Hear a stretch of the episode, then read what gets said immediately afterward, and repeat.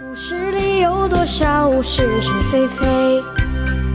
故事里有多少非非是是？《侍卫官杂记》，作者宋乔，由事了播讲。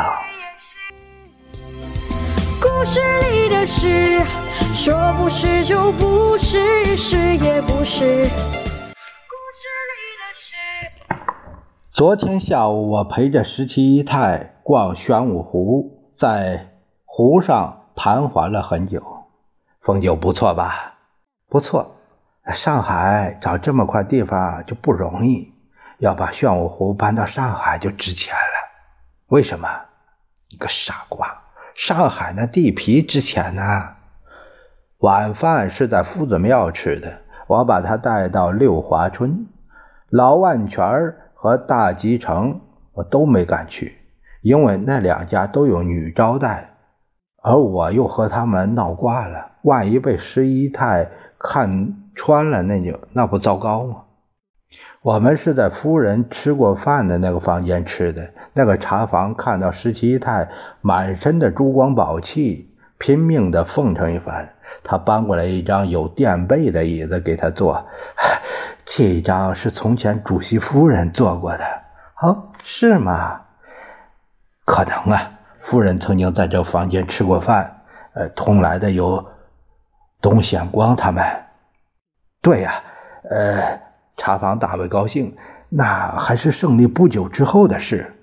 我们要了好几个菜，正在吃瓜子儿、喝茶的时候，听到外面有人哈哈大笑，哈哈哈！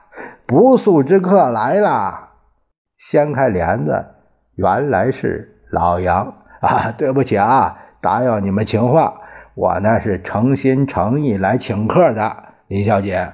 你对我们是帮了大忙了，我要不请你的客，心里过意不去。坐，杨先生。十七姨太笑着打招呼：“小事啊，不值得提。不过你是地主，这顿饭倒是你叨扰的。”老杨把手中的纸包打开，原来是一瓶白马牌的威士忌。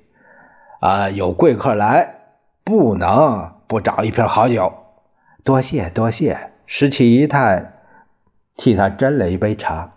你怎么知道我在这儿？南京只有这么几个地方，还不容易找啊！而且林小姐这么漂亮的人物，到处都可以打听出来。不敢当，不敢当。杨先生口才进步太多了。十七太连忙表示客气，可是看得出他的喜悦。饭后。他邀请老杨一起到首都饭店坐坐。老杨起先不肯，后来说：“啊，也好，我参观一下 你们新房。”回到首都饭店的房间后，十七太便把手提箱打开，拿出一大叠美金大钞。啊，这是六千美金，杨先生应得的利润。他把美金交给了老杨。哎呀，这些着什么急呀？好像我，你看。像是来要钱似的，今晚不来呀，我明天还得给你送去。说是就是，不是也是，故事里的事，说不是就不是，是也。